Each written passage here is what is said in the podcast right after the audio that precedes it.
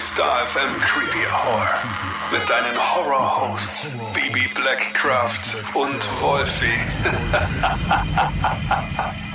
Hallo und herzlich willkommen zurück in der Creepy Hour. Na, Guten du Tag. darfst jetzt auch Hallo Dankeschön. sagen. Ich war mir unsicher, ob ich von der Meisterin mein Einsatzsignal brauche oder einfach loslegen darf. Muss ich jetzt immer so rüberblinzeln dir? ist ja noch alles sehr jungfräulich frisch hier für mich, ne? Wollte ich gerade fragen, ob du dich eingelebt hast. Naja, so gut das nach äh, einer Folge schon geht, aber es fühlt sich äh, nicht schlecht an. Das freut mich sehr. Du hast auch gleich hier äh, Bier mit ins Studio gebracht. Natürlich. Also Wir müssen du, eine gute du, Arbeitsgrundlage liefern. du weißt auch, wie man beeindruckt. Finde ich gut. Siehst du mal. Ja, Und ich weiß, dass, um das, was wir uns heute unterhalten, dass das durchaus ein Bier fördert, denn ähm, es ist krass, weil ich kenne nicht alles, das werde ich gleich von dir hören, aber ich kenne nur so die Rahmenfakten und die Mhm. sind schon total spannend. Ja, ja, voll. Aber bevor wir jetzt gleich zum Fall kommen, du Ja. weißt, wir haben es jetzt hier gerade, wir sitzen jetzt mittags hier bei uns im Studio. Es ist Anfang September bei uns, der äh, 8.9., um genau zu sein. Es ist gar nicht live. Spoiler, uh, what? das bei einem Podcast. Aber wenn die Folge rauskommt, dann ist einfach mal schon der 22.9. und weißt du, was das bedeutet, Wolfi? Creeptober kommt näher. Exactly. Die Spooky Season ist bei uns ja im Endeffekt all year long. Aber dann ist es ganz offiziell bei allen anderen auch so. Dann ist man Ja. nicht mehr komisch, wenn man, wenn man Kürbisse rumstehen hat und so. Und wir haben uns richtig, richtig viel coolen Scheiß auch für den Creeptober einfallen lassen. Geplant sind fünf Folgen und uns super viele, super viele Gewinnspiele. Und deswegen, glaube ich, ballern wir zum ersten auch noch so eine kurze Update-Folge raus, ähm, auf was man sich da alles freuen darf. Klingt gut. Einfach um uns auch so ein bisschen den Überblick äh, zu bewahren, was denn da alles so kommt. Der blutige rote vergessen. Faden, der durch den Creeptober geht. Aber bevor wir jetzt in den Creeptober springen, kommt heute noch, wie es Wolfi schon angeschnitten hat, eine True Crime Folge. Tatsächlich, weil du dich beim letzten Mal so gut angestellt hast, Wolfi. Oh, vielen Ja? Dank. Und dann kommt ja im Creeptober auch so viel Horror-Stuff und so. Und dann dachte ich mir, ne, machen wir noch Muss mal ich einen weiteren Fall lösen? Inspektor Wolfi. Ich habe dir einen super alten Fall und sehr umstrittenen Vielen Fall Dank. äh, mitgebracht. Das war sicher keine Anspielung. So ein bisschen. Nee, aber es ist ein alter Fall und ein umstrittener Fall aus den USA. Dazu muss ich dich mitnehmen in die 50er Jahre nach Bay Village in Cleveland, Ohio. Und dir den Mann vorstellen, der in diesem Fall, ja, sagen wir mal, die Hauptrolle einnehmen wird, nämlich Dr. Sam Shepard. Warnhinweis. Der nachfolgende Podcast beinhaltet Themen wie Mord, Gewalt und Sexualverbrechen und ist deshalb für Zuhörer unter 18 Jahren nicht geeignet. Der Inhalt könnte Zuhörer und Zuhörerinnen verstören oder triggern.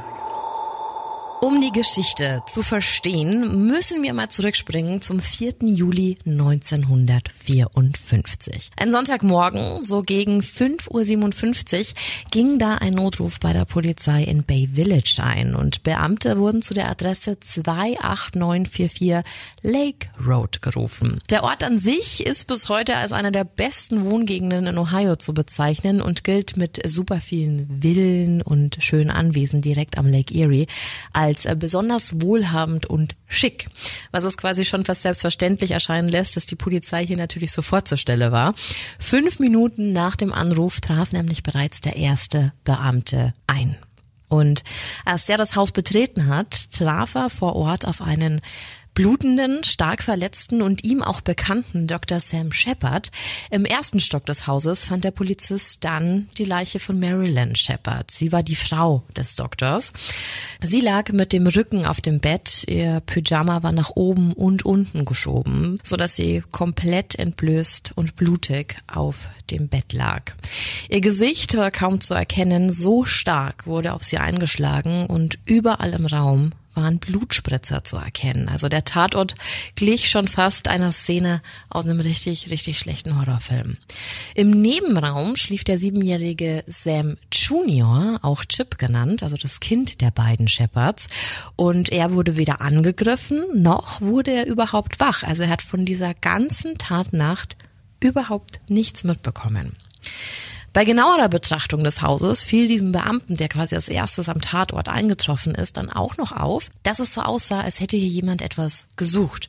Also die Schubladen im Haus standen offen und der Arztkoffer von Dr. Shepard, der wurde augenscheinlich ausgeschüttet und ja, viele Dinge lagen auf dem Boden, so dass es fast so aussah, als wäre hier eingebrochen und geplündert worden. So viel also zur Ausgangslage an diesem 4. Juli, was übrigens einer der höchsten amerikanischen Feiertage ist, äh, der sogenannte Independence Day. Hast du jetzt so ein Bild im Kopf, Wolfi? Was, was ist jetzt deine erste Einschätzung zu dieser Situation? Die erste Einschätzung ist, wenn in dem Raum überall Blut waren, so wie du die Leiche beschrieben hast, äh, klingt das ja eher nach einem, vielleicht nach einem Opfer aus Leidenschaft, weil es ist ja kein kalkulierter Mord anscheinend. Sonst äh, würde man das ja viel präziser abarbeiten und diese blutigen und krassen Geschichten sind ja meist durch irgendeine Energie hervorgekommen, sprich viel Leidenschaft dahinter, ob das jetzt Wut, Liebe, Trauer, was auch immer ist.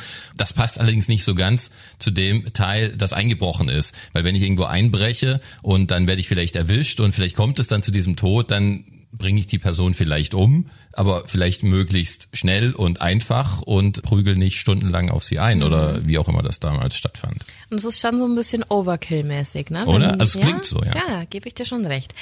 Was in solchen Situationen oft hilft, ist das Setting zu verstehen, also wer die Shepards waren und was vor dieser Tatnacht bei ihnen so passiert ist.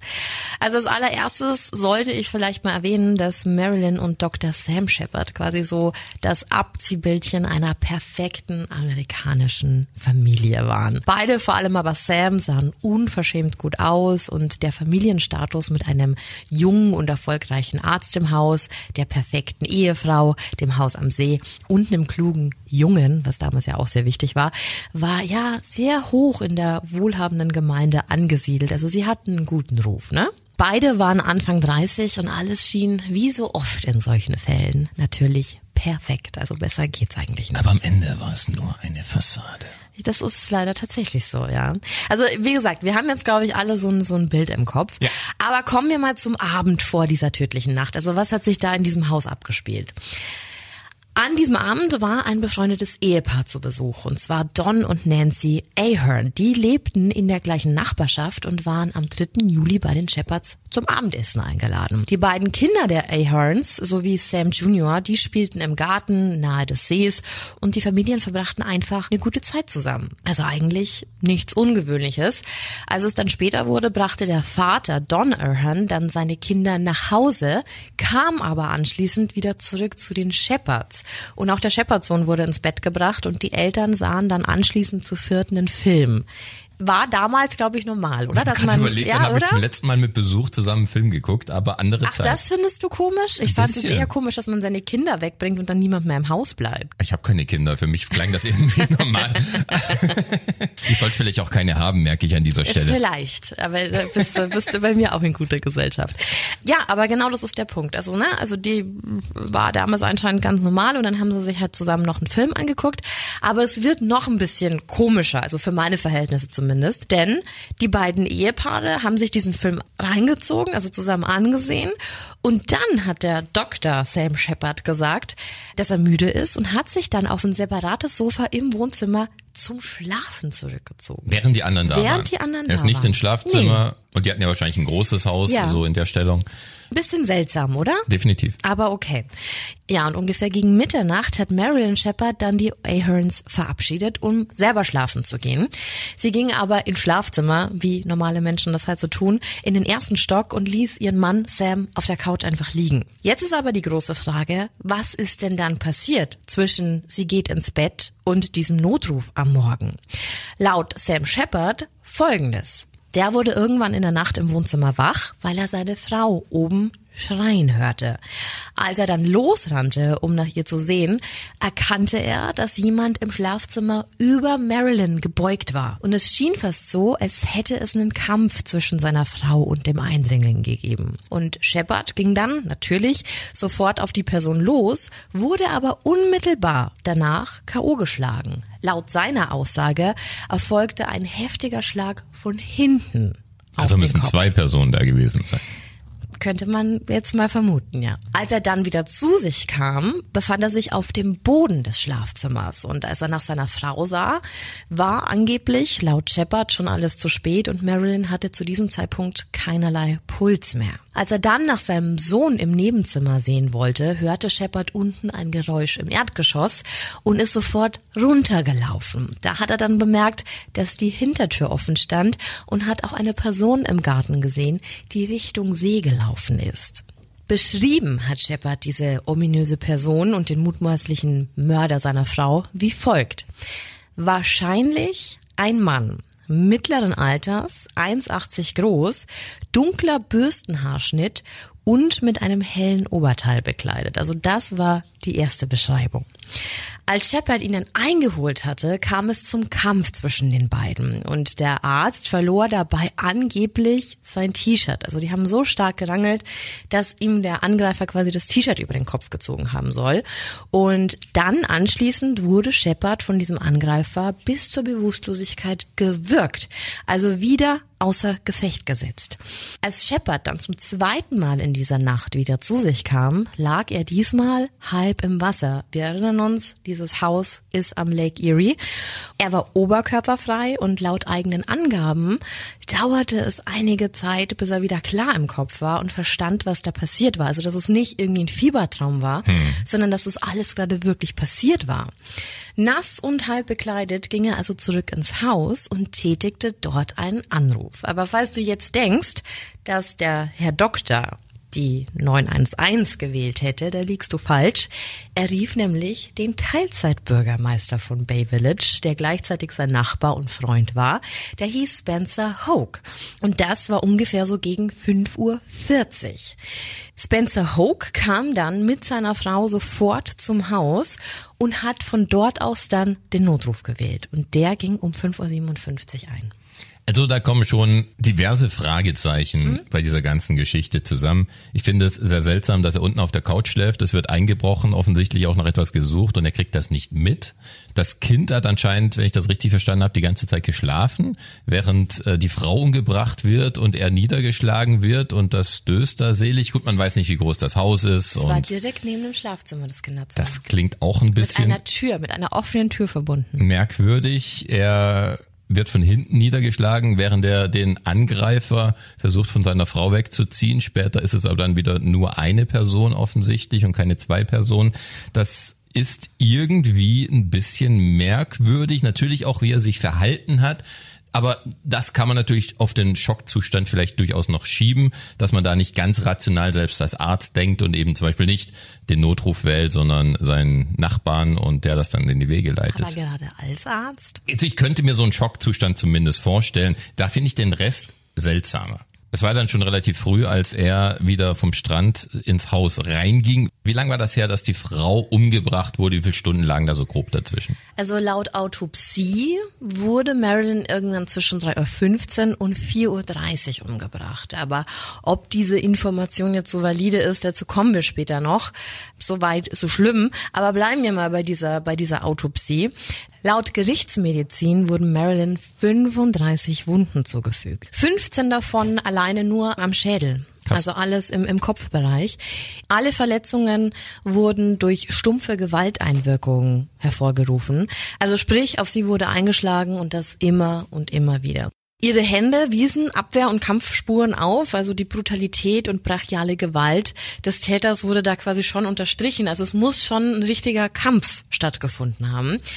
Außerdem stellte man fest, dass Marilyn Shepard zu diesem Zeitpunkt im vierten Monat schwanger war. Also eigentlich war es ein Doppelmord.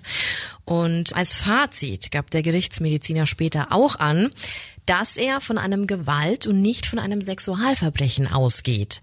Ein äh, analer oder vaginaler Abstrich wurde nicht wirklich gemacht und eine Vergewaltigung konnte somit auch überhaupt nicht überprüft werden, weil es eigentlich gar nicht getestet hat. Also etwas schwierig, da ein Sexualverbrechen auszuschließen, vor allem wenn man bedenkt, wie sie gefunden worden ist. Also die Hose war nach unten geschoben und das T-Shirt nach oben. Warum sollte sie entblößt sein? Soweit also die Informationen. Weil dieser schreckliche Mord zu groß für das sonst so schicke und vornehme Örtchen war und Dr. Shepard auch alle Ermittler persönlich kannte, wurde noch am 4. Juli Hilfe aus Cleveland von erfahrenen Mordermittlern angefordert. Die hatten öfter mit sowas zu tun als die Ermittler im Perfect Ortsteil, ähm, deren größte Sorge wahrscheinlich war, wer einen Kratzer ins Auto gemacht hat. Während die also eintrafen, war weder Sam Junior noch Sam Senior im Haus. Dr. Shepard wurde nämlich gleich ins Bayview Hospital gebracht. Schließlich war er ja schwer verletzt und ganz schön zugerichtet. In diesem Krankenhaus hat er übrigens auch selbst als Arzt gearbeitet, genauso wie sein Vater und seine beiden Brüder. Also es war eine komplette Ärztefamilie. Und auch der Sohn Sam Jr., also alias Chip, kam sofort zu Richard Shepard, seinem Onkel. Da hat man schon darauf aufgepasst, dass dem Jungen ja dieser Anblick zu Hause erspart blieb, also auch dieses ganze Blut an den Wänden. Als die Ermittler aus Cleveland dann am Tatort waren, wurde das Haus nochmal genauer untersucht. Die haben ja auch einen anderen Blick dafür. Dabei anwesend waren eben die genannten Mordermittler sowie ein County Coroner namens Dr. Gerber. Coroner bedeutet übrigens Gerichtsmediziner und er war nicht der Mann, der Marilyn dann später begutachtet hat, das ist wichtig, aber Dr. Gerber war sozusagen der oberste Gerichtsmediziner im Bundesstaat und eine Art Experte, weshalb er für die Untersuchung des Tatorts und des Falls mit einbezogen wurde und später auch eine richtig, richtig große Rolle gespielt hat. Mit diesen Herrschaften waren aber am Tatort übrigens auch noch zig andere schaulustige Menschen, weil wie das in dieser Zeit leider oft der Fall war, mangelte es wirklich stark an Tatort und akkurater Spurensicherung. Also da war quasi vom Milchmann bis zum Zeitungsjungen jeder am oder im Haus. Konnte jeder hingehen, sich sein eigenes Bild machen? Ich meine, das zieht natürlich die ja. Leute an, da willst du natürlich mal reingucken und wie viel sind es dann noch Macht, dann überhaupt Spuren zu nehmen? Das ist die Frage. Ja. Also da wurden, glaube ich, einige, einige Beweismittel zerstört. Was den Beamten ganz besonders ins Auge fiel, war, dass eigentlich nichts wirklich Wertvolles gestohlen wurde. Es gab keine Tatwaffe im Haus und es war auch ganz offensichtlich, dass keine der Türen im Haus, also weder noch Front oder Backdoor, ja gewaltsam geöffnet wurden. Im Englischen heißt das No Forced Entry, also die waren, waren alle intakt. Außerdem war der Fakt, dass der Familienhund nicht angeschlagen hat, weil ihn niemand bellen gehört hat, was sonst immer der Fall war, und der Sohn nicht aufwachte, auch äußerst seltsam, so wie du das auch schon festgestellt hast. Marilyn muss ja geschrien haben, also da muss ja, da muss ja was passiert sein. Und Sam gab ja auch an, dass er seine Frau schreien gehört hat und davon wach geworden wurde. Und genau diese Fragen stellten sich diese Ermittler jetzt. Also was war da passiert? Und auch, dass das Shirt von Sam Shepard, das er ja angeblich im Kampf verloren hatte, weg war, war alles so ein bisschen suspekt. Vielleicht weil es am See war und rausgetrieben wurde über das Wasser. Dann wär's doch aber nicht untergegangen und wäre oben an der Oberfläche irgendwo zu sehen gewesen.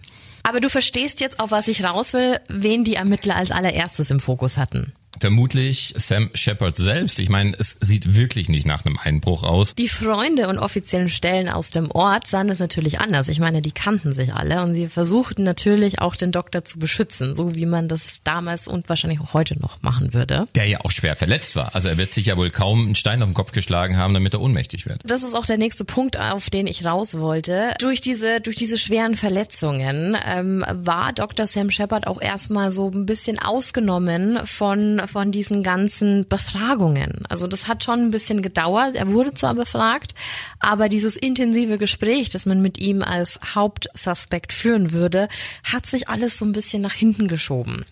Dadurch, dass er selbst immer unter schweren Medikamenten stand, unter, unter starken Schmerzmitteln stand, war das alles gar nicht so einfach. Bei der Beerdigung seiner Frau eine Woche später saß er sogar mit Halskrause im Rollstuhl. Also so schlimm war es, dass er sich eigentlich gar nicht bewegen konnte. Mich hat ja alleine schon stutzig gemacht, dass er das Ganze überlebt hat. Wenn jemand so skrupellos ist und eine Frau mit 35 Schlägen wirklich brutalst ermordet und dann kommt der Ehemann dazu und den schlägt man da nur so halb K.O. Und Zweimal. Was hat er am Ende konkret für Wunden oder Verletzungen? Also die Verletzungen von, von Sam Shepard, die waren nicht ohne. Der hat hatte mehrere Prellungen, einen angebrochenen Halswirbel, was schon echt äh, nicht ohne ist.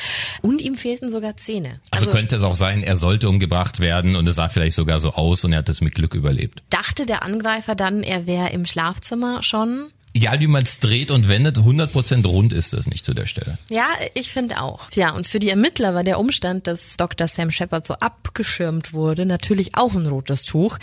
Für sie war so ein Verhalten halt mehr als verdächtig und deshalb hat sich auch dieser Druck erhöht, den die Ermittler da angesetzt haben und die haben sich dann irgendwann ein Go von einem Richter geholt, dass Dr. Sam Shepard jetzt sofort vernommen werden muss.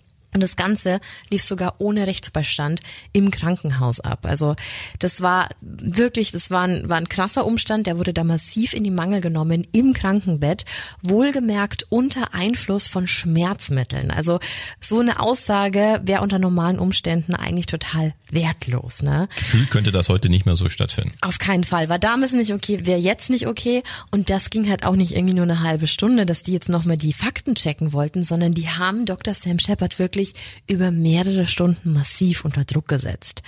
Und in dieser Befragung wurde er auch ganz stark über die Ehe ausgefragt. Also das war so ein bisschen im, im, im Zentrum der Befragung. Es ging um mögliche Untreue, so ein wichtiger Faktor. Ne?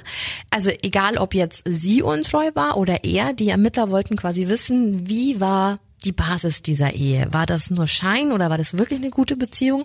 Auf die Frage hin, ob es Untreue jemals gab oder, oder so, hat Shepard ausgesagt, dass es noch nie eine Affäre, weder eine Scheidung im Raum stand. Also er hat eigentlich alles abgestritten. Keine Affäre, keine Scheidung.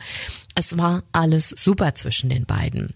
Dieses ganze Verhalten der Polizei ist jetzt auch nicht so verwerflich, denn in vielen Fällen ist es halt mal der Partner. Also da brauchen wir uns nichts vormachen.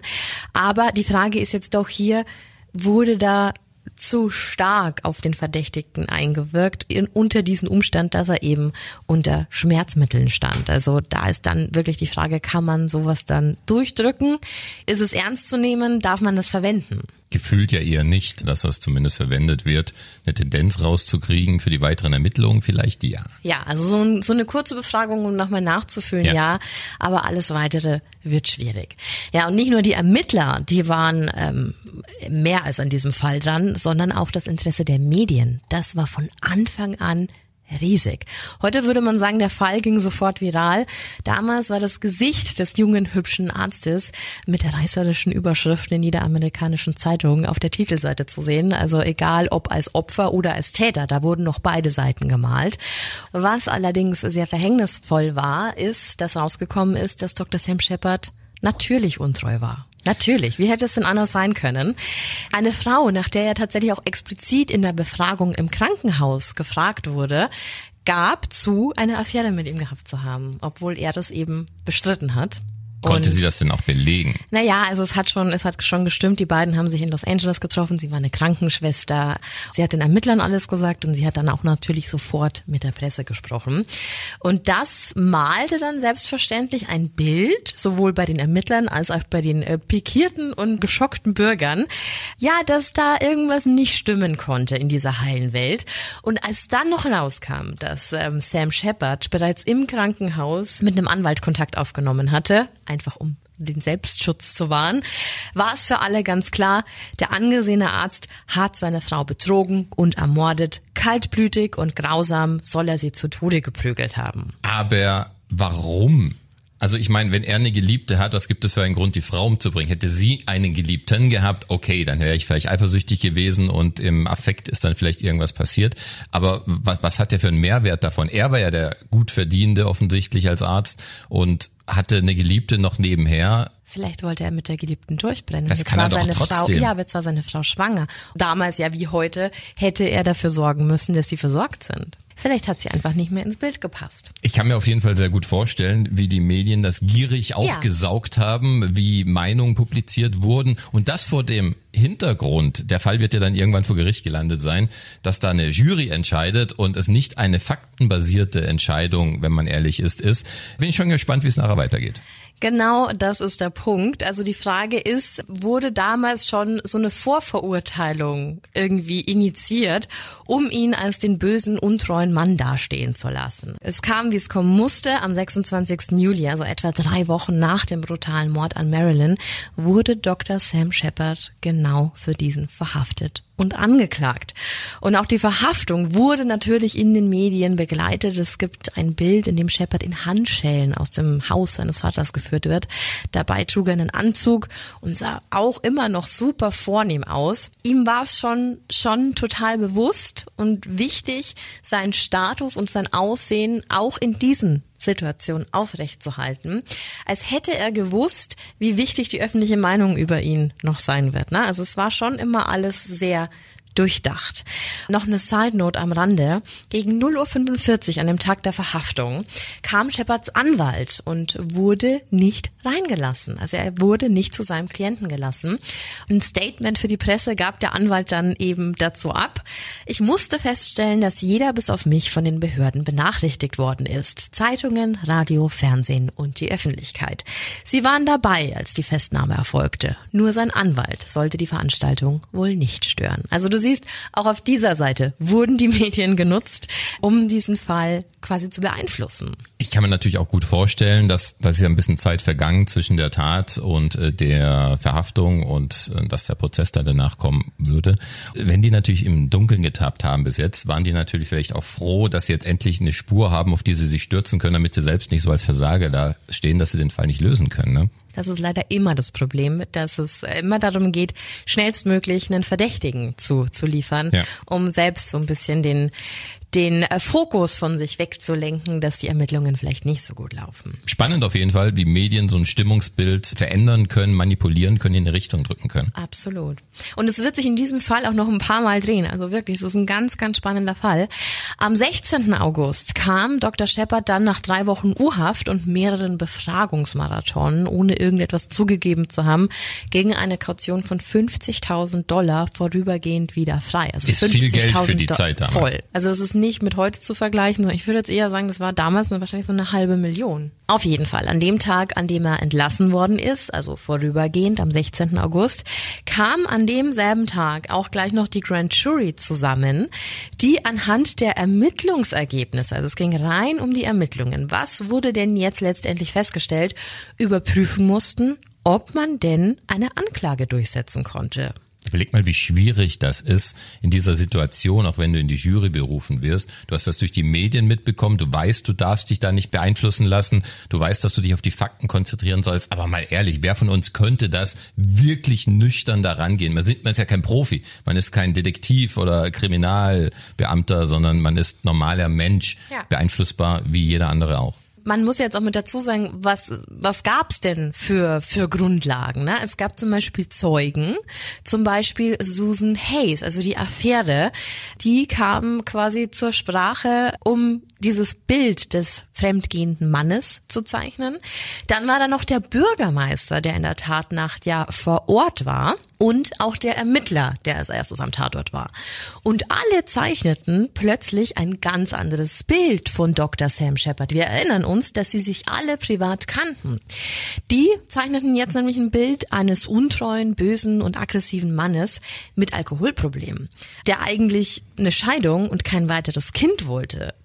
Also, was, was erwartest du, wie die Jury darauf reagiert? Gab es einen Prozess, ja oder nein? Es muss einen Prozess gegeben haben. Ja, die Jury entschied am nächsten Tag, dass die Anklage quasi erfolgen muss und äh, Shepard wurde daraufhin erneut verhaftet. Und eine Freilassung auf Kaution war aufgrund der Schwere der Anklage, die da First Degree Murder lautete, nicht mehr möglich. Also und mal so nebenbei auf First Degree Murder stand zu dieser Zeit die Todesstrafe.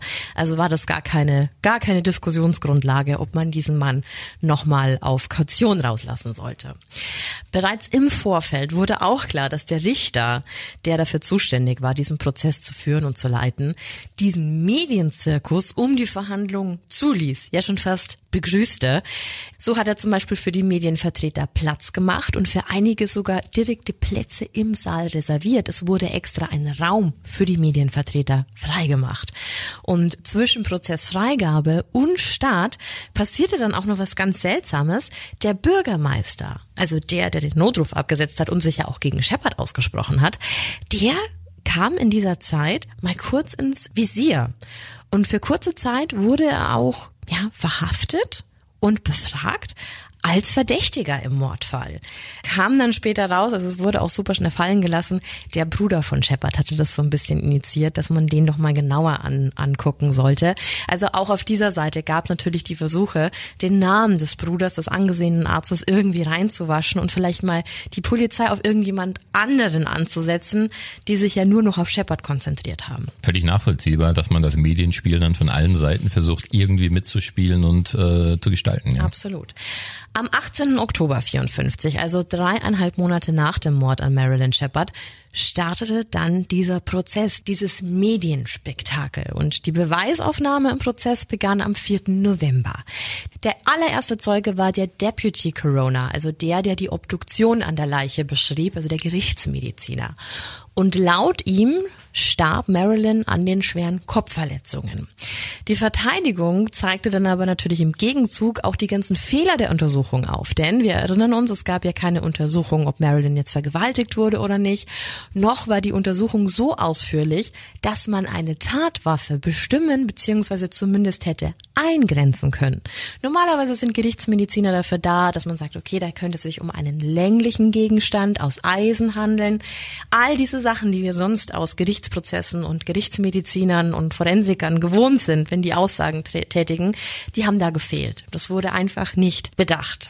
Und auch der Polizist, der als erstes am Tatort war, der sagte vor Gericht nochmal aus, dass er persönlich keine Anzeichen für einen Kampf im Haus oder einen Einbruch gesehen habe, obwohl er ja die Verwüstung im Haus schon zugab. Er implizierte damit quasi, dass das Chaos im Haus vielmehr gestaged war, also gestellt, um quasi einen Einbruch vorzutäuschen, was man jetzt schon irgendwie so ein bisschen auf äh, Hören, Sagen und Vermutung schieben könnte. Ja, es gab auf jeden Fall noch eine Reihe von anderen Zeugenaussagen und Beweisen, die sowohl die Anklage als auch die Verteidigung präsentierten. Aber es gab auch Zeugen wie Don und Nancy Ahern, also das Ehepaar, das ja quasi bis Mitternacht zu Gast bei den Shepherds war. Und die sprachen plötzlich auch von Eheproblemen, dass sie das ja mal gehört hätten und dass sie sich da ganz sicher seien. Also du siehst, wie sich plötzlich Freunde des Paares gedreht haben. Und als ähm, zum Beispiel die Hoax, die ja dann morgens vor Ort waren, berichteten, dass am 4. Juli in dieser ganzen Szenerie der ermordeten Frau im Schlafzimmer ebenfalls Eheprobleme zur Diskussion gestanden wären, sah es richtig schlecht aus für Shepard.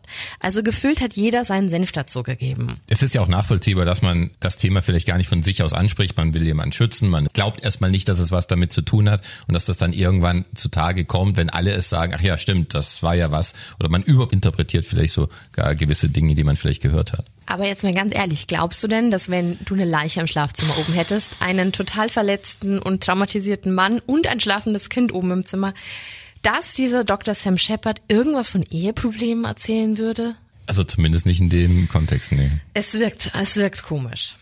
Dr. Gerber, der Hauptzeuge der Anklage, also dieser Obercorona, dieser Obergerichtsmediziner, der sprach dann auch noch im, im Zeugenstand von einem äh, blutigen Kissenbezug, den er quasi vor Ort gesehen hätte. Und dass auf diesem blutigen Kissenbezug ein Abdruck eines chirurgischen Instruments zu erkennen gewesen wäre. Also er wollte eigentlich darauf hindeuten, dass es ein Shepard-Instrument aus dieser Tasche, aus diesem Arztkoffer, der ja geplündert worden war, sein musste, mit dem auf Marilyn eingeschlagen wurde. Ob das jetzt so war, weiß man nicht, denn auch dieser Kissenbezug wurde nie dargestellt. Also es ist immer so Hörensagen, es ist so, Total gefühlt durfte jeder da einfach seine Meinung kundgeben in, in dieser Verhandlung. Dann gab es aber noch Auffälligkeiten, die die, Ver, die die Verteidigung aufzeigte. So gab es zum Beispiel totalen Widerspruch in manchen Aussagen ähm, der Detectives bezüglich Shepard. Also was der an dem Tag gesagt hat, was er danach gesagt hat.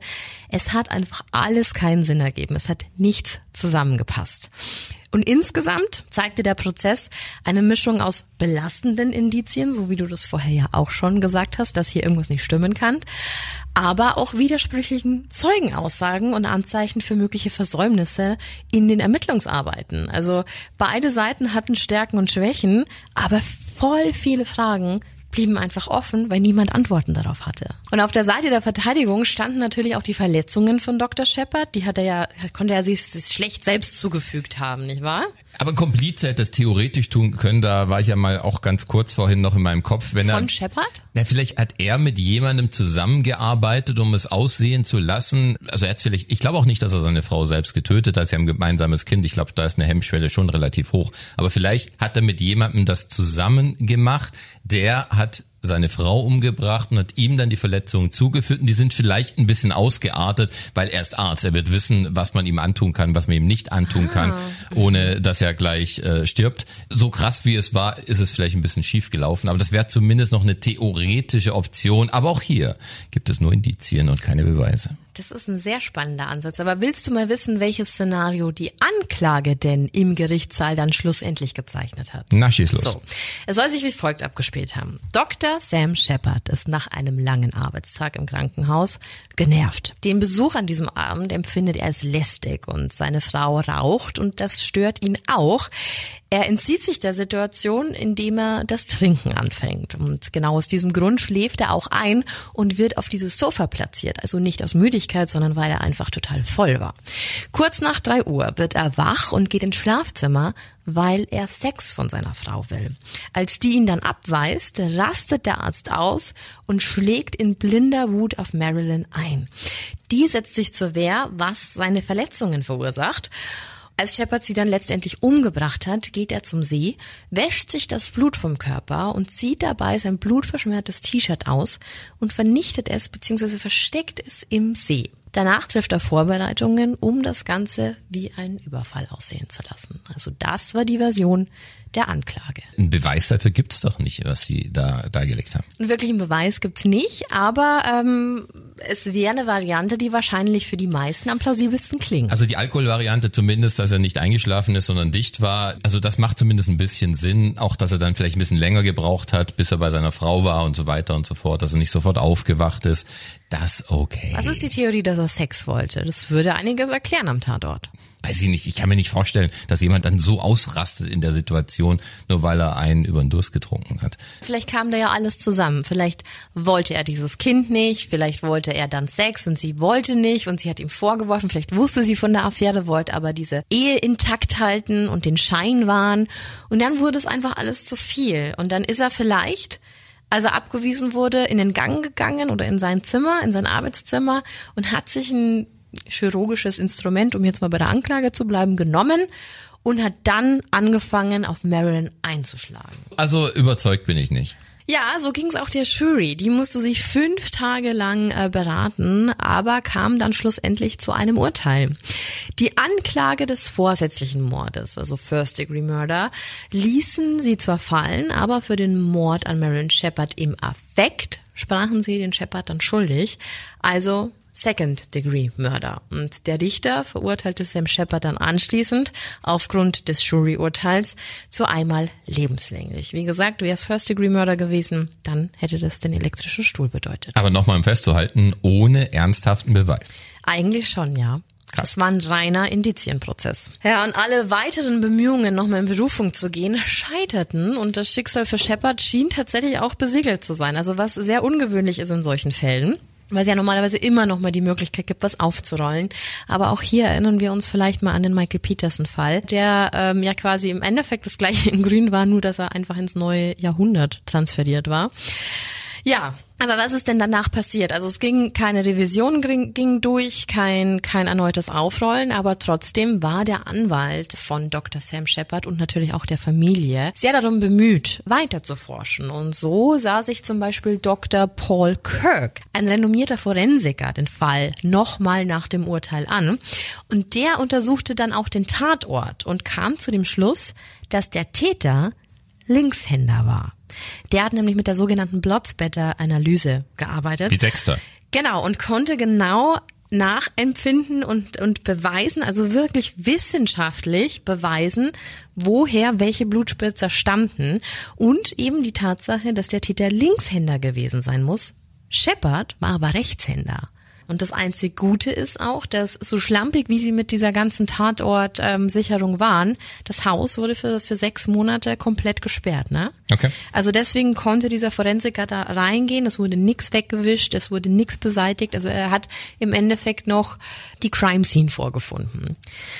Ja, also das waren jetzt quasi die Erkenntnisse, die von dieser Analyse stammten. Und ähm, was er auch noch feststellte, war, dass das Blut einer dritten Person, also nicht von Marilyn und nicht von Sam, am Tatort zu finden war.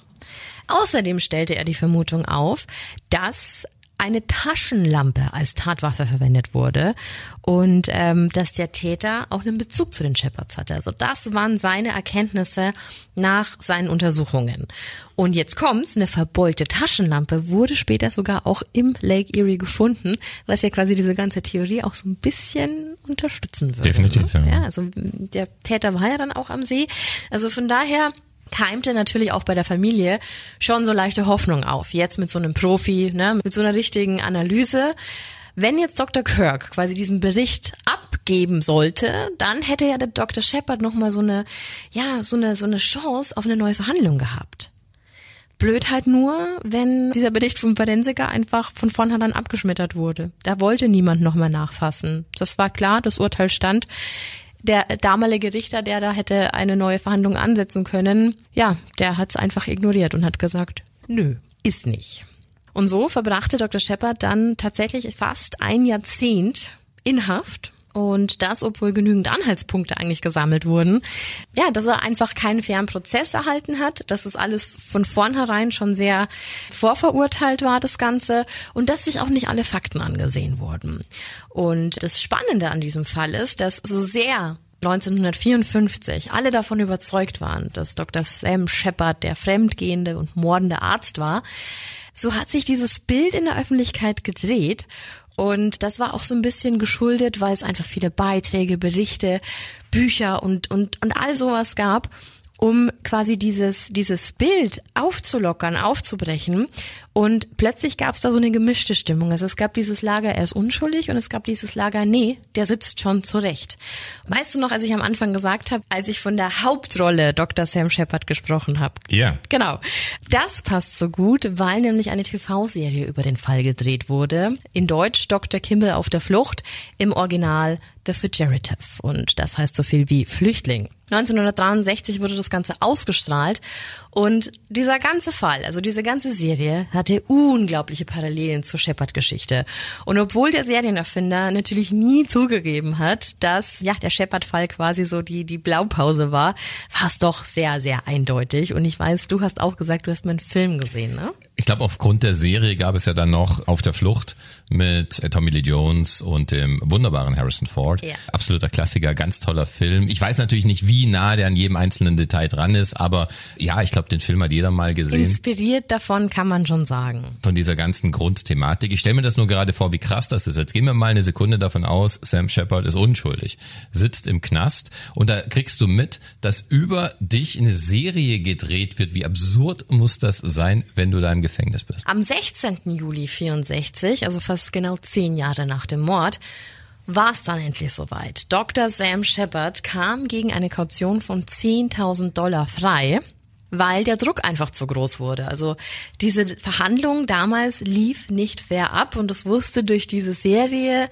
wussten das jetzt auch alle und es kamen immer mehr Sachen hoch, so dass es quasi unverantwortlich war, diesen Mann weiter sitzen zu lassen. Aber es war auch Fakt, dass das nur hieß, dass er kurz freikommt, um einen neuen Prozess starten zu können. Am 24. Oktober 1966 startete dann auch der zweite Mordprozess. Diesmal aber ohne Medienzirkus, weil schließlich war das genau der Grund, warum Shepard entlassen wurde. Ja, und diese Meinungsbildung in den Medien, die wurde schon sehr eingeschränkt. Ne? Man hat jetzt alles versucht, um diesen Prozess diesmal richtig umzusetzen. Diesmal wurde auch nicht aufgrund von diesem Ehebruch und von Schlagzeilen irgendwie vorverurteilt, sondern es kam der forensische Bericht zum Einsatz und ja, auch diese ganzen anderen Fakten, was quasi nicht ganz zusammengepasst hätte. Und das resultierte dann darin, dass am Freitag, dem 16. November um 21.30 Uhr Dr. Sam Shepard tatsächlich freigesprochen wurde. Also eigentlich das, was schon vor zehn Jahren hätte passieren müssen, weil es nie genügend Beweise dafür gab. Man was? konnte es nicht bestätigen, man konnte es auch nicht ausschließen. Genau, wollte ich ja sagen, was aber nicht gleichzusetzen ist mit, dass er unschuldig ist. Genau, es geht einfach nur um das intakte Rechtssystem. Ja, und um wieder zurück ins Leben zu finden, wollte er dann auch wieder praktizieren, um Menschen zu helfen. Aber sind wir mal ehrlich, zehn Jahre im Gefängnis, eine tote Frau, ein Angriff auf sich selbst, dein Kind ist weg, das hinterlässt Spuren. Ja? Definitiv. Spuren, die Shepard mit Alkohol wegtrinken wollte. Und wenn man den Berichten glaubt, war er dem Alkohol schon immer sehr zugeneigt. Das Ganze hatte zur Folge, dass zwei Menschen bei Operationen durch seine Hand starben, was ihn quasi so seinen Job gekostet hat und niemand ihn eigentlich auch noch einstellen wollte. Also dieses Thema Arzt war einfach durch.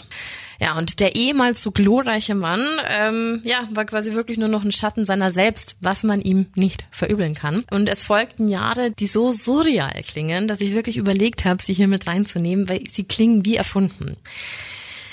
Also, zwei weitere Male hat er geheiratet. 69 zuletzt und da eine 20-Jährige. Und die, die war die Tochter eines Wrestling-Managers. Und falls du dich jetzt fragst, warum der Beruf des Brautvaters eine Rolle spielt, ja, weil Dr. Sam Shepard Wrestler wurde. Also so WWE Wrestling. Also nicht so Olympia, sondern Show Wrestling. Und er hat mit seinem Image gespielt und äh, dachte sich, es wäre ein guter Name, sich selbst Killer Shepard zu nennen. Ernsthaft? Wirklich. Das wusste ich nicht. Ich habe diese Schlagzeilen gelesen und dachte mir so, nee, das ist gefotoshoppt, aber es, es stimmt tatsächlich. Und er hat die 20-jährige Tochter von diesem Wrestling-Promoter geheiratet und kam da quasi rein. Um die 40 Kämpfe hat er auch gemacht. Aber dann, am 6. April 1970, ist er in seiner eigenen Küche an Leberversagen verstorben. Da war er gerade mal 46 Jahre alt. Also eigentlich ein richtig schrecklicher Verlauf eines einst so ja hoch angesehenen Mitglied der Gesellschaft, oder? Also schon sehr traurig seine Geschichte. Auch wenn sich die Trauer natürlich in Grenzen halten würde, wenn er diese Tat denn damals verübt hat. Wenn. Genau, das ist die Frage. Ansonsten hat er alles verloren. Er hat seinen Sohn verloren, er hat seine Frau verloren. Also sein Sohn hat ihn weiterhin im Gefängnis besucht ne, und hat da auch den, den Kontakt aufrechterhalten, auch als er dann später Wrestler war. Aber ich glaube, dein Leben ist so verschwendet wenn es wirklich nicht deine Schuld war und es einfach ein krasser Schicksalsschlag war, dass da jemand in ein Haus eingebrochen ist, dann ist es eine ganz, ganz traurige Geschichte. Und man muss dazu sagen, seine ganze Familie, also seine Mutter hat sich kurz nach dem Urteil erschossen. Sein Vater ist an Krebs verstorben, wenige, wenige Monate nach der Verurteilung. Also seine ganze Familie war betroffen und, und alle waren so, es war nichts mehr wie zuvor. Der Fall, der hat viel größere Kreise gezogen, als man das vielleicht auf den ersten Blick meinen möchte. Die Frage ist, welche Kreise hätte dieser Fall gezogen, wenn die Medien sich damals nicht eingeschaltet hätten? Wahrscheinlich wäre das einfach nur als ungeklärter Mordfall ausgesiebt worden und alles wäre so weiter seiner Dinge gegangen. Dann wäre immer noch eine unschuldige Frau auf brutalste Art und Weise ermordet worden. Ist vielleicht auch ganz wichtig, nochmal zu erwähnen, dass ja immer noch eine Frau ja. brutalst ermordet wurde. Natürlich ist das Schicksal von Sam Shepard äh, interessant und spannend und es ist wirklich interessant darüber zu sprechen, aber ja. wir wollen das Opfer natürlich nicht vergessen nee, dabei. Das ist das Wichtigste. Das ist die, die am meisten betroffen war. Ja, aber jetzt kommen wir zu noch was, denn dieser Fall, der ist, der ist noch nicht vorbei. Bereits 1959, also fünf Jahre nach dem Mord, kam es nämlich zu einer Festnahme in einem Raubüberfall und verhaftet wurde damals ein Mann namens Richard Eberling. Und in Richard Eberlings Besitz waren damals Ringe, die Marilyn Shepard gehört hatten. Hatten die was miteinander zu tun? Ja, das ist jetzt die spannende Frage. Eberling hat nämlich zwei Tage vor dem Mord im Shepard Haus gearbeitet. Er kannte also die Shepards und er kannte das Haus und er kannte Marilyn Shepard. Was hat er denn da gemacht? Viele Übersetzungen ähm, sagen ja immer, dass er Fenster geputzt hat, aber er, hat, er war so ein Handyman. Also er hat So Arbeiten Hausmeistermäßig. erledigt und hat da zum Beispiel neue Fensterscheiben eingesetzt und Okay. die dann anschließend geputzt. Ja, okay. Und jetzt kommt's nämlich. Als er auf diesen Besitz dieser Ringe angesprochen worden ist, hat er dann behauptet, er hat die später erst geklaut. Aber man solle sich nicht wundern, wenn man im Shepherd-Haus Blut von ihm finden würde. Weil er sich angeblich an diesem Tag, als er diese Scheiben eingesetzt hat, eingezwickt bzw. geschnitten hat am Finger, dann geblutet hätte und mit diesem, mit dieser Verletzung in den Keller gerannt wäre, um diese Verletzung dort zu verbinden. Also das heißt, es wäre schon an manchen Stellen möglich, sein Blut, seine Blutspritzer zu finden. Also du hast ja vorhin erwähnt, dass noch das Blut einer dritten Person gefunden wurde. Mhm. Mich wundert's nur, warum er das überhaupt erwähnt. Also fünf Jahre später. man hat ja Ringe einer ermordeten Person bei ihm gefunden. Also er wollte einfach nur. Vielleicht wollte er vorgreifen und schon mal sagen, ja, bevor ihr jetzt gleich ankommt und sagt, wir haben dein Blut da gefunden. Ja, verstehe. Könnte ja sein. Also würde ich mal sagen, ist es noch an der Zeit, uns Richard Eberling genauer anzusehen, oder? Der wurde 1929 als Richard Lenardick geboren und zur Adoption freigegeben. Er wuchs in verschiedenen Pflegefamilien auf und sein letzter Pflegevater, George Eberling, der starb 1946 an einer, Obacht, Vergiftung. Obwohl George Richard nie adoptiert hatte, hat Richard dann aber später nach dem Tod seinen Namen geändert und zwar in Eberling. Das war so der erste mysteriöse Tod im Umfeld von Eberling, weil jetzt so eine Vergiftung jetzt kein so eine natürliche Todesursache Nicht, ist. meistens nicht, ja. Und als dann auch noch seine Pflegemutter Christine gestorben ist, die ist eines natürlichen Todes gestorben, hat er sich unter den Namen das gesamte Erbe unter den Nagel gerissen und wir sprechen hier von einer kompletten Farm. Also im Endeffekt war der Tod seiner Adoptiveltern nicht das Schlechteste für ihn, rein aus wirtschaftlicher und finanzieller Sicht. Wir wollen ihm aber erst einmal nichts unterstellen. Wir unterstellen ihm nichts, aber sagen wir es mal so, auffällig viele weitere, vor allem Frauen, starben rund um Richard Eberling. Er wurde auch für den Mord ganz gezielt an einer älteren Frau, an einer- einer älteren Dame verurteilt, deren Auffinden, sagen wir es mal so, ziemlich dem Tatort von Marilyn Shepard glich. Also auch brutalst zugerichtet. Ja, und auch entblößt und also ist schon auffällig gewesen. Also all diese Zufälle und Überschneidungen führten ja irgendwann dazu, dass Sam Shepard Jr. auf den Plan kam und meinte, das ist doch nicht normal. Also das muss man sich doch mal anschauen. Er war im Haus, er kannte die Mutter. Er hatte so eine ganz spezielle Meinung zur Mutter, weil der meinte immer so, dass sie immer so enge Shorts anhatte und so, ein, so eine kalifornische Art hatte. Und irgendwie hat er sich immer so, so nach einer intakten Familie gesehen. Also wir erinnern uns, er war ein Adoptivkind. Und anscheinend war Marilyn Shepard, die ihm ja die Arbeit gegeben hat, immer sehr nett zu ihm. Vielleicht hat er da in, in diese Person etwas hineininterpretiert, was für ihn später zu so einem Switch im Kopf geführt hat, dass er sie haben wollte. Und vielleicht ist er in dieser Nacht in dieses, in dieses Schlafzimmer gekommen und dachte, er könnte Sex mit ihr haben. Und vielleicht hat sie dann Nein gesagt und das hat ihn so krass getriggert oder es hat einen Schalter bei ihm umgelegt, dass er dann so eine Übersprungshandlung vollzogen hat. Zumindest würde das erklären, warum es keine Einbruchsspuren gab, weil er hat natürlich, wenn er da aktiv war, sicherlich einen Zugang legen können, Fenster auflassen, was auch Sicher. immer. Und das würde zumindest das erklären. Man könnte auch sagen, dass er dann diesen Einbruch tatsächlich fingiert hat, damit man nicht auf ihn schließt. Ja, man kann länger drüber nachdenken. Es ist, es ist schon, es ist wahrscheinlich der beste Ansatz, den man in dieser Zeit gehabt hatte. Und dieses ständige Vorantreiben von Sam Junior Shepard, dieser Sohn, der seine Mutter verloren hat und dann schlussendlich auch seinen Vater, der wollte nicht, dass dieser Tod weder von seiner Mutter noch von seinem Vater jemals vergessen wird. Dass er, also er wollte, dass die ganze Welt weiß, dass dieser Prozess eine Farce war und dass bis heute niemand weiß, wer denn jetzt eigentlich seine Mutter umgebracht hat. Also in diese Situation muss man sich auch mal hineinversetzen. Und so kam es, dass er tatsächlich erreicht hat, dass man Marilyn Shepard und auch Dr. Sam Shepard nochmal exhumiert hat, um DNA-Proben zu nehmen. Weil, man darf nicht vergessen, die Technik war 54 einfach eine andere, als es dann 2000 war. Und deswegen wurden neue DNA-Proben genommen, um da einfach nochmal abzuklären, wer war denn jetzt eigentlich wie, wo involviert. Aber das Ganze lief anders wie geplant. Zusammengefasst heißt es, dass äh, ja die DNA aller Beteiligten eigentlich viel, viel zu alt waren. Und auch Eberling war in der Zwischenzeit verstorben. Auch die Aufbewahrungsart in der Asservatenkammer von vielen, von vielen Proben, von vielen Beweisstücken, das ist einfach 50 Jahre her gewesen. Es war viel zu alt. Man konnte nichts bestätigen, man konnte aber auch nichts ausschließen. Zusammengefasst heißt es einfach nur, Eberling kannte die Shepherds, er war im Haus, er hatte Schmuck von Marilyn, er hat sogar mal irgendwann im Suff jemanden erzählt, dass er es getan hätte. Es ist ganz, ganz schwierig zu sagen, ob er es nun war oder nicht, weil mit ihm ist die Wahrheit gestorben. Es sind alle Beteiligten, bis auf den Sohn jetzt, tot, die irgendwas dazu hätten sagen können.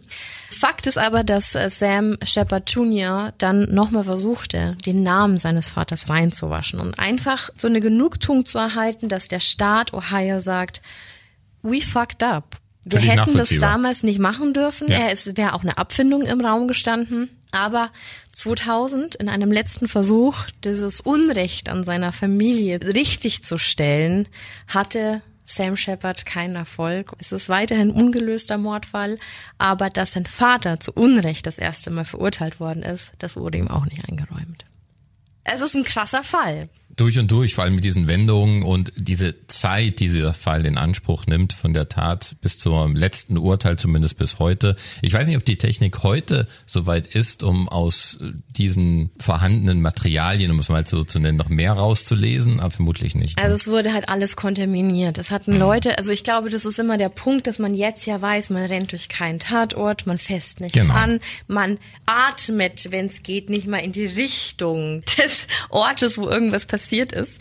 Zu damaligen Zeiten ganz andere Verhältnisse. Man wusste nicht, was später mal alles möglich sein wird.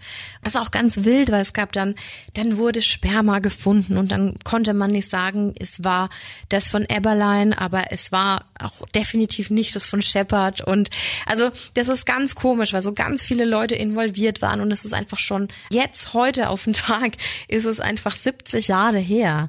Da ist so viel passiert diese Geschichte könnte wahrscheinlich ein ganzes Buch füllen. Aber ich glaube, die wichtigste Quintessenz, die man da ja irgendwie draus zieht, ist schon, dass vielleicht dieses nur weil jemand untreu ist, heißt es nicht, dass er automatisch ein Mörder ist. Man aber Sachen auch einfach nicht ausschließen kann. Aber wichtig ist, dass dieses Rechtssystem halt funktioniert, ne? Das Rechtssystem, das ja immer wieder in der Kritik steht. Genau, und das hat halt hier nicht gegriffen. Und ich finde, zum Schluss hätte man halt wenigstens dem Jungen zuliebe sagen müssen, wir haben das damals nicht richtig gemacht, weil es wurde keine Gerechtigkeit getan. Aber trotz allem wollen wir jetzt natürlich, glaube ich, alle wissen, war er es oder war er es nicht. Es gibt ja noch verschiedene Theorien. Hast du noch Lust, Theorien zu hören? Ich will Theorien hören. Also ich, ich habe mich selbst noch nicht wirklich festgelegt. Ich habe zwar eine Tendenz, aber festgelegt habe ich mich noch nicht. Es gibt eine Theorie, dass Marilyn eine Affäre mit Hoke hatte, also mit dem Teilzeitbürgermeister, der nebenbei ja Metzger war. Der und seine Frau waren ja als erstes am Tatort und haben ja dann quasi die Polizei gerufen.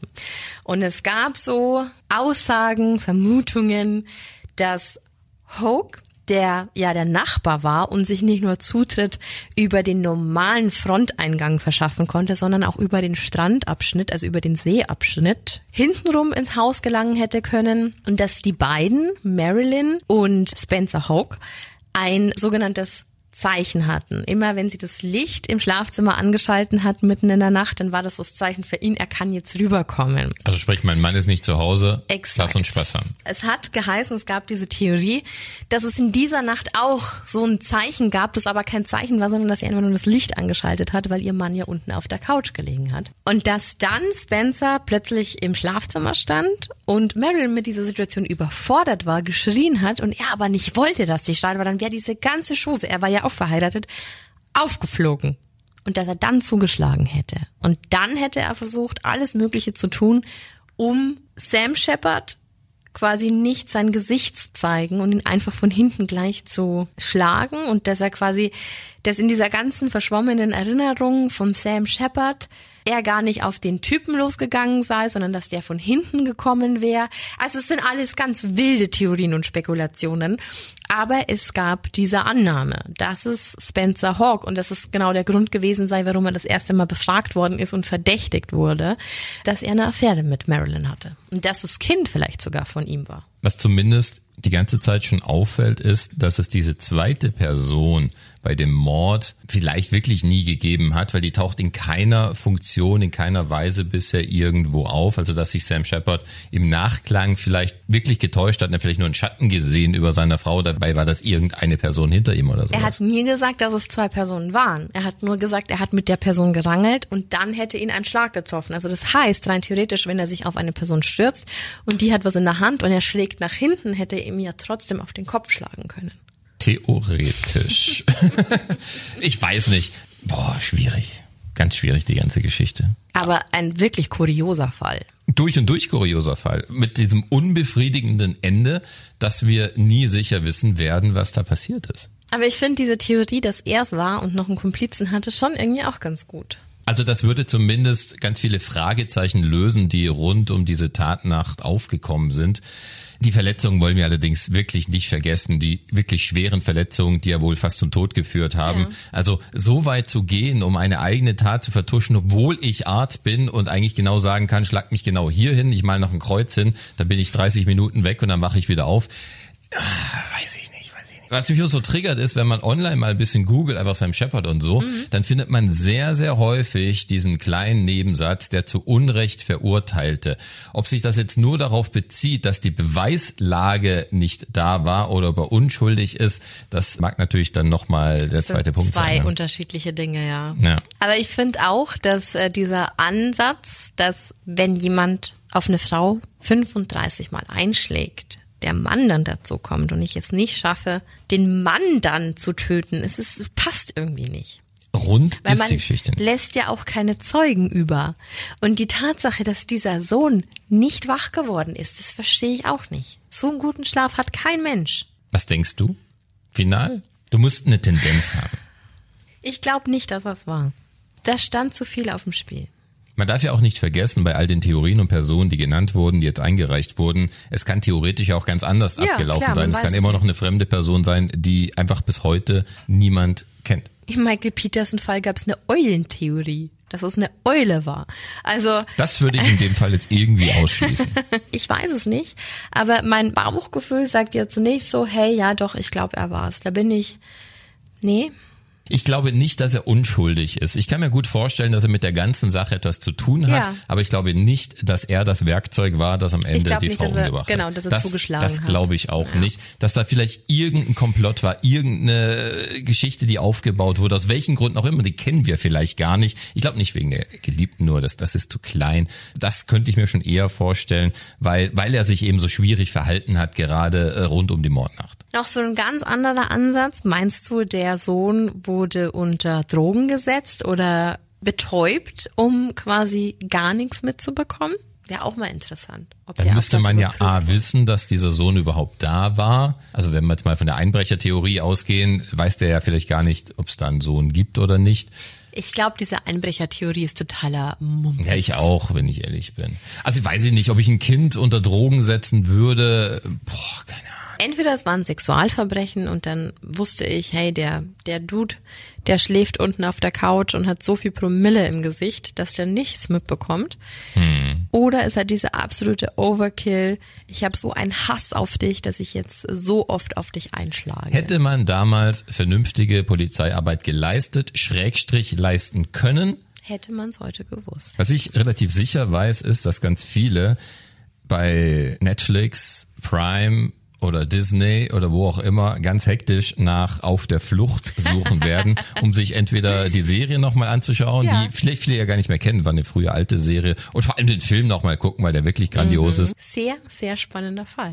Ja, krass, okay. Dann haben wir das. Beim nächsten Mal wirst du kurz abgelöst von Missy, die kommt nämlich für die Hörerfolgen zurück. Und dann hören wir beide uns wieder am 1.10. mit so einer kleinen Update-Folge und dann starten wir direkt in den Creeptober. Creeptober. Hast du Bock? Natürlich. Voll. Zum Spaß hier. Ach echt? Ich dachte wegen dem Bier. das war wirklich lecker, ja. Ach, das wollte ich dir noch erzählen. Ich war äh, auf Messe, ich war auf der Weekend of Hell. Ja. War ganz spannend. Das Einzige, was mich echt angenervt hat, ich äh, habe sieben Stunden dahin gebraucht. Wo war die nochmal? Voll der Abfuck. In Oberhausen. Und da waren echt ein paar Hörer da und es war echt irgendwie super cute, mal alle irgendwie so zu treffen und ja, gab, gab Cosplay und, und Aufsteller und so. War, war ganz cool. Auf jeden Fall war das ein Abfuck, sieben Stunden zu fahren und dann am nächsten Tag auch wieder sieben Stunden zurückzufahren. Aber the good news, ich muss es ja bald wieder machen, weil wir in den Moviepark fahren. Und es ist genau dieselbe Ecke. Aber ja, aber ansonsten war, glaube ich, gar nichts Nennenswertes mehr. Hast du noch was? Nichts, was in diesen Rahmen passen würde oder was ich in diesem Rahmen sagen dürfte. Dieses Lachen. Aber du gehst jetzt dann in die Felsengänge, habe ich gehört. Die Felsengänge stehen als Programmpunkt an. Ich habe es irgendwie nie geschafft hier in Nürnberg, mir dieses unterirdische Labyrinth mal wirklich anzuschauen und ich habe mega Bock drauf, weil ja, das ich, also ich erwarte einfach so eine ganz gewisse Stimmung, die darüber kommt, wenn man da durchstreift und ich hoffe, ich erwarte nicht zu viel. Ach, gar nicht. Das ist richtig, richtig gut. Ich habe auch gestern lustigerweise waren die Massive Wagons hier bei uns im, im, im Studio. Ja.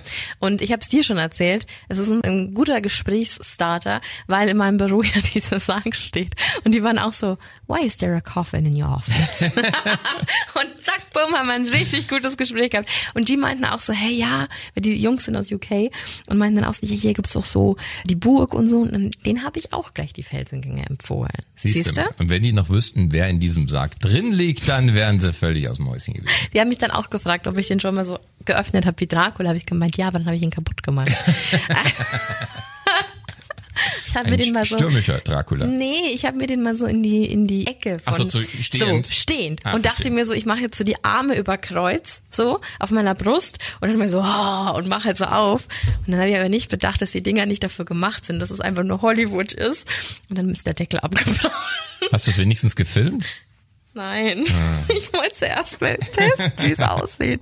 Und jetzt ist auf jeden Fall der Deckel nur so aufgelegt. Das ist voll schade. Ich kann mich da gar nicht mehr reinlegen. Geschichten aus der Gruft. Okay, gut, gut. In diesem Sinne, vielen Dank fürs Zuhören. Bleib gesund. Das sowieso.